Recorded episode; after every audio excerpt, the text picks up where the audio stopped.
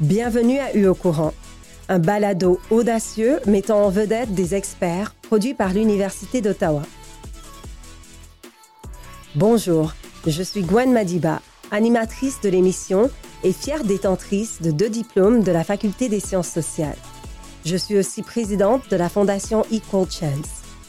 Le but du Au courant est de vous faire connaître des chercheurs, chercheuses et diplômés à l'avant-garde de leur domaine et d'avoir avec eux des discussions stimulantes sur des sujets de l'heure.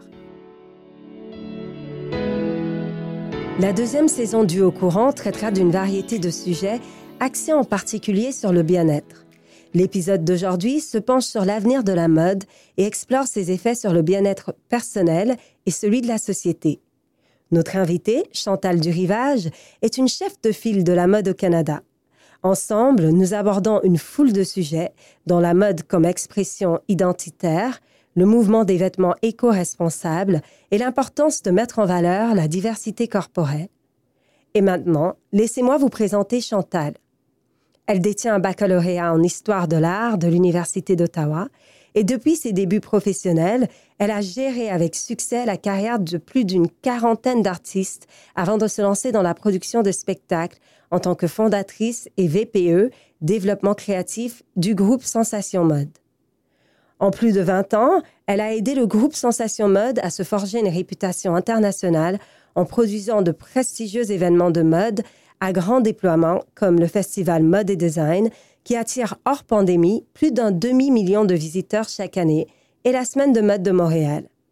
Elle a en outre aidé Sensation Mode à établir des partenariats et à produire des événements dans des capitales de la mode comme New York, Paris, Berlin et Tokyo, contribuant fortement à la reconnaissance et au rayonnement de créateurs canadiens à l'échelle mondiale. Chantal, merci d'être avec nous de Montréal aujourd'hui.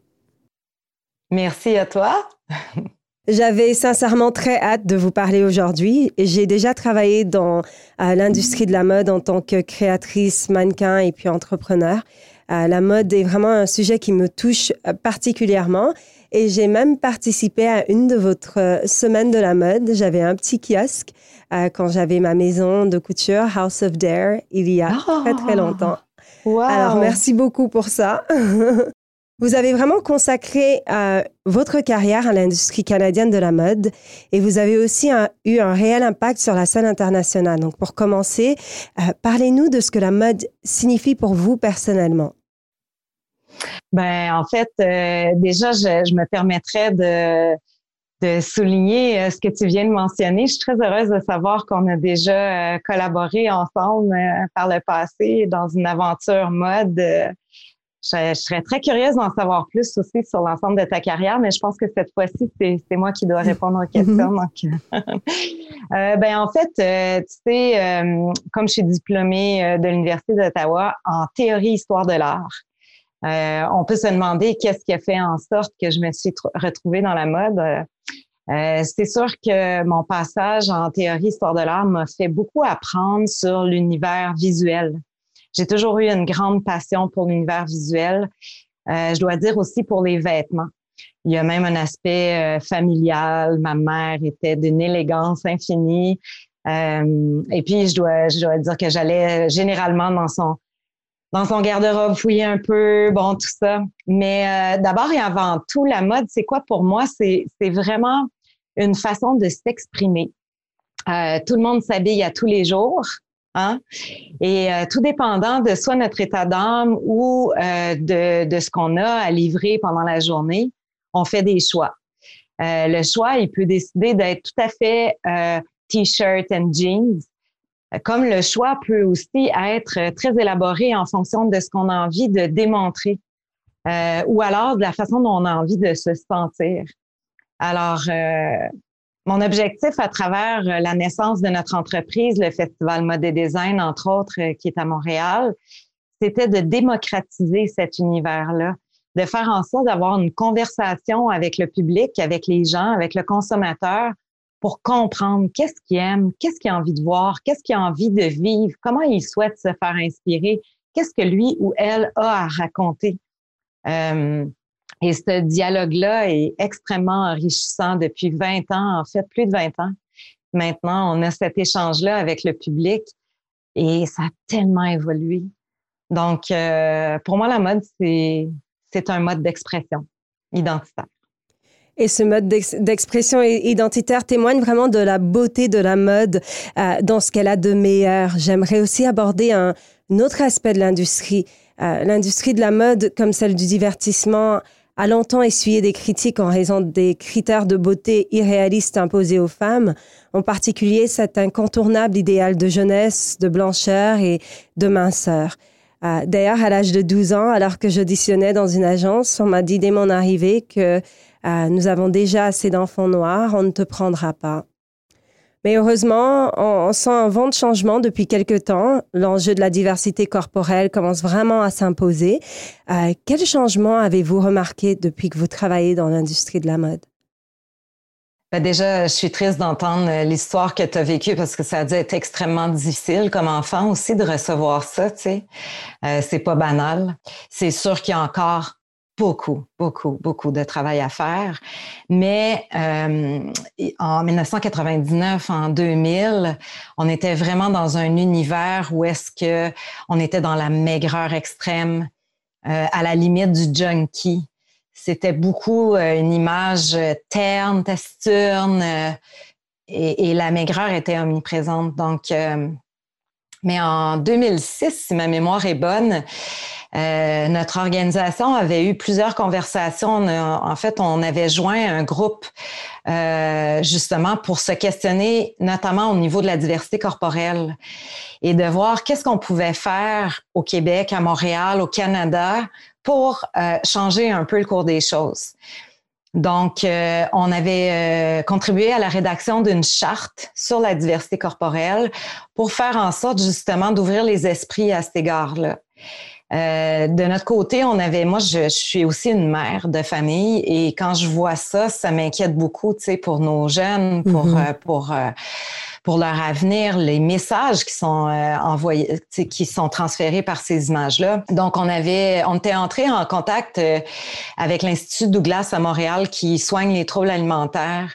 Puis on avait beaucoup discuté avec eux pour voir qu'est-ce qu'on peut faire, nous. Parce que le but, c'est pas de dire on mettra pas de mannequins maigre sur par, par, exemple pendant un casting de dire toi tu es trop maigre c'est pas d'aider les jeunes. Alors on s'est mm-hmm. dit qu'est-ce comment on peut intervenir?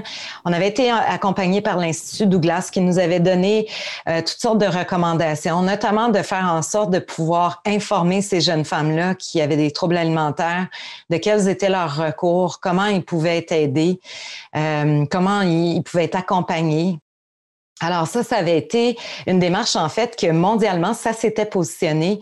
Euh, à Montréal, on avait été les premiers à prendre le pas sur vraiment une, charte signée par l'ensemble des acteurs de l'industrie. Euh, dès lors, on avait vu euh, des changements. Mais c'est sûr que au final, les, les faiseurs d'images créent des images que le consommateur consomme. Donc, c'est un cycle si le, quand souvent ce que je vais dire, c'est que euh, quand on quand on achète, on vote. Alors, si on achète ces, ces images-là, si on consomme cette proposition-là, on encourage le système à poursuivre dans ce sens-là.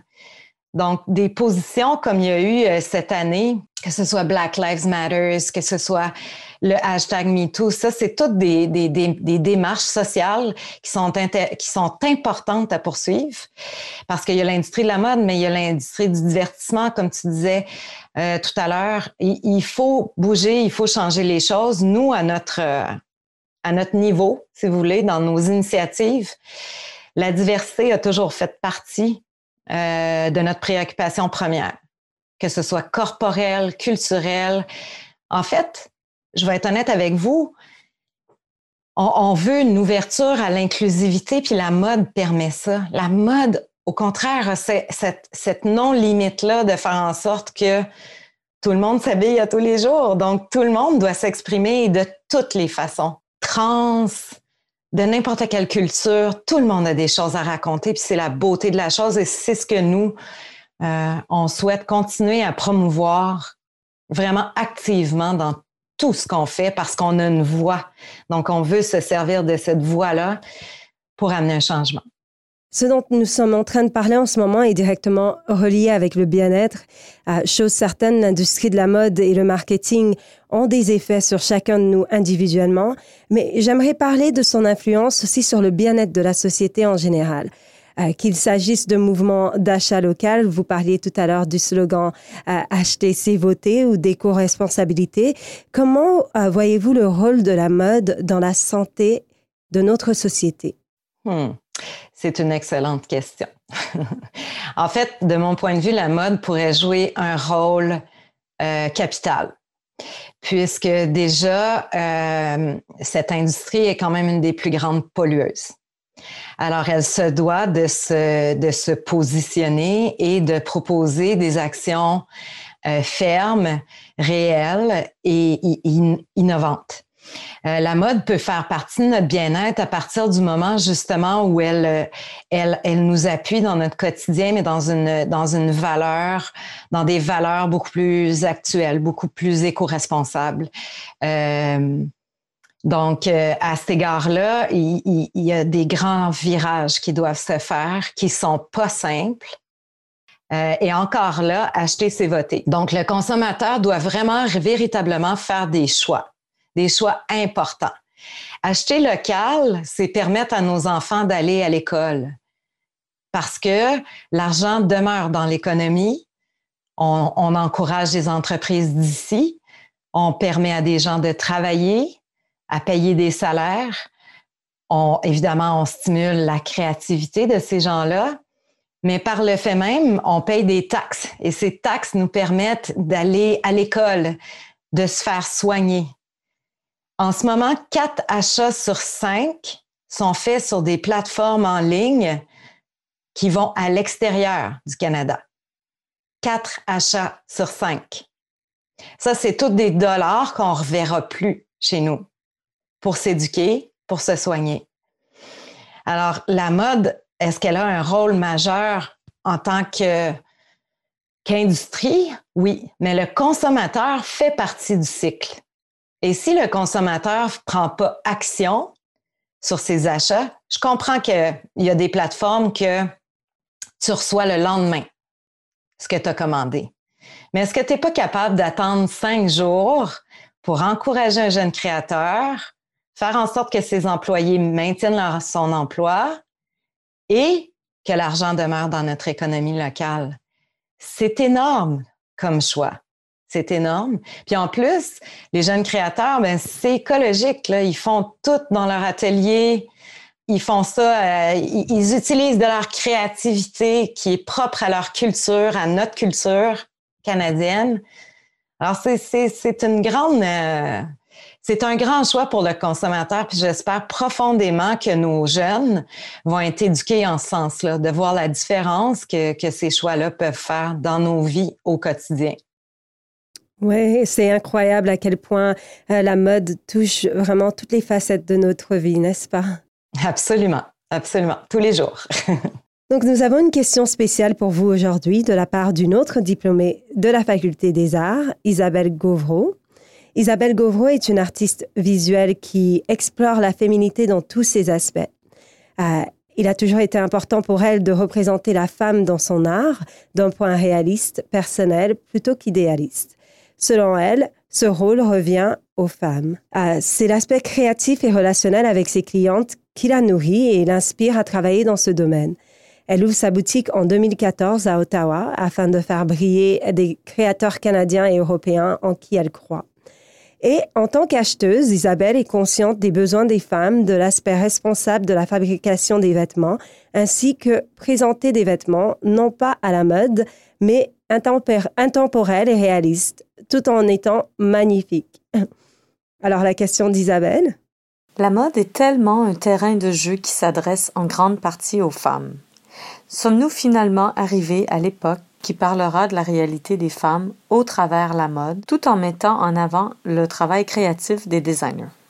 Isabelle, quelle belle question. C'est une euh, question euh, grandiose. Je pense aussi qu'on a un parcours qui se ressemble, donc euh, je pense qu'on on aura certainement l'occasion j'espère de pouvoir se rencontrer pour en discuter.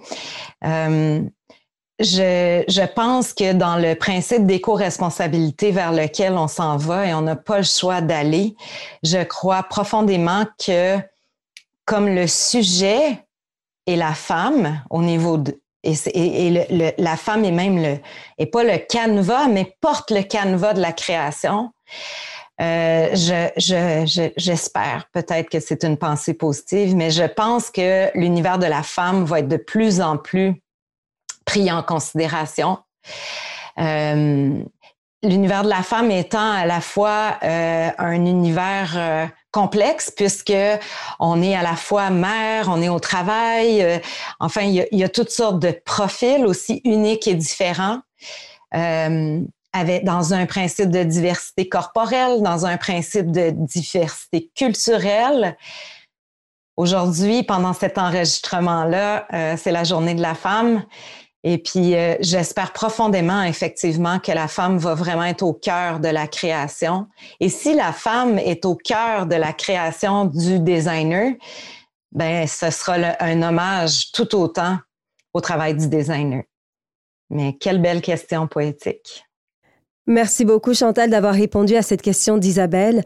Nous encourageons nos auditeurs de la région d'Ottawa à visiter la boutique d'Isabelle qui se situe au 457 Promenade Sussex.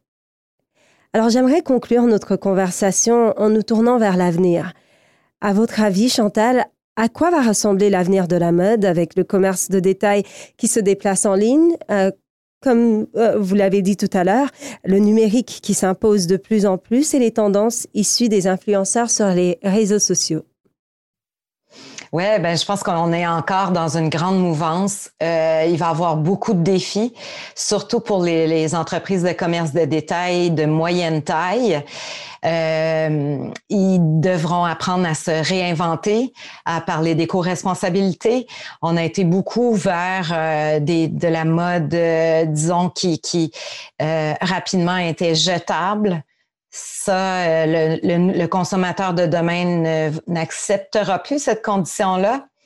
Euh, acheter un t-shirt à 5 dollars qui vient euh, de l'autre bout de la planète pour pour un jeune aujourd'hui, ça n'a plus de résonance. Il comprend pas comment un t-shirt peut être à 5 dollars s'il a traversé la planète dans un conteneur, qu'il y a quelqu'un qui l'a cousu, qu'il y a quelqu'un qui l'a teint, qui a cultivé le coton. Euh, tout ça, c'est des choses que les jeunes aujourd'hui, euh, auxquelles ils pensent. Alors, euh, la mode aura encore à faire un, virage monumental à cet égard-là. Par rapport au commerce en ligne, je pense que les, les, gens vont quand même maintenir en partie une volonté d'aller voir, toucher, explorer les collections en magasin, mais peut-être moins de magasins. Euh, donc, le comportement va, continuer à, se transférer peut-être à moitié en ligne, plus en hybride, moitié en ligne, moitié retail. Euh, on va vivre également, d'après moi, un changement au niveau de euh, là actuellement les marketplaces. On est beaucoup dans un catalogue de propositions avec un search. Je pense que là, on va entrer dans un univers d'expérience aussi, expérience en magasin, expérience en ligne on n'a pas fini de, de changer. J'espère que les gens vont consommer moins, mais mieux. Euh, et je pense que c'est ce qui va éventuellement arriver. Donc, place à la création locale, à l'achat local, à tout. Quand on va acheter, on va penser à qui le fait derrière, combien de temps ça va me durer. Et, euh, et aussi le vêtement technologique, à mon avis, qui va devenir, euh, qui va prendre, qui risque de prendre une place très intéressante dans le futur c'est-à-dire pour accommoder notre, euh, notre quotidien. Euh, possiblement avec toute une série d'innovations, même dans les, dans les textiles intelligents. Donc, euh, c'est ma prédiction pour l'avenir. Chantal, vous en savez énormément sur le domaine de la mode et je suis certaine que plusieurs de nos auditeurs et auditrices vont vouloir en savoir plus. Alors, si veulent vous trouver en ligne, pourriez-vous nous dire où est-ce qu'ils peuvent vous trouver? En fait, je les invite à suivre euh, Festival Mode et Design. Euh, vraiment là-dessus, c'est une source que ce soit sur les médias sociaux euh, .com sur euh, sur le net. Euh, il y a une foule d'informations. On a des, des, gens qui écrivent à toutes les semaines sur différents sujets. Et puis, je les invite aussi à, à liker éventuellement ma page personnelle, Chantal du Rivage. ça va me faire plaisir de les accueillir et, et, de leur donner de l'information sur, sur ma carrière. Merci Chantal pour cette conversation sur tout ce qui touche la mode. Ça me fait plaisir, ça, me, ça a été un grand plaisir de partager avec vous.